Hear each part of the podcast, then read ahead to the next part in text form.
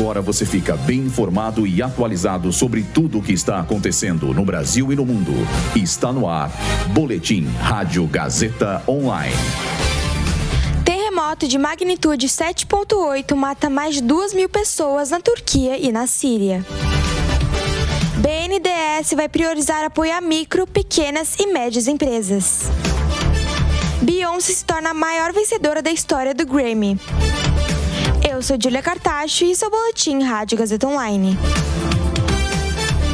Um terremoto de magnitude 7.8 atingiu hoje a região central da Turquia e o noroeste da Síria, causando até o momento mais de 2 mil mortes e deixando mais de 5 mil pessoas feridas, além de milhares de desaparecidos.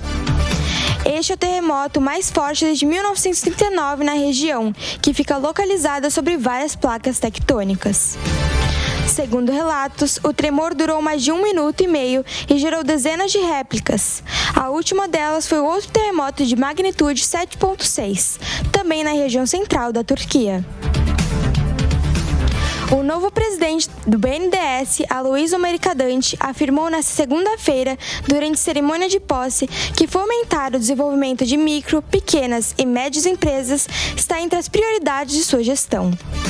Dentre as medidas pretendidas pela nova gestão do BNDES, ele destacou que irá debater ajustar a taxa de longo prazo do Banco de Fomento.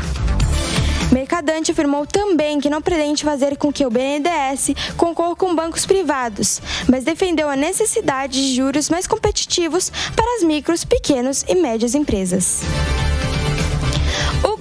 Anunciou ontem os vencedores da edição de 2023. Beyoncé se tornou a maior vencedora do Grammy de todos os tempos. Ela chegou a 32 prêmios e superou a marca anterior de 31 Grammys do maestro George Solti.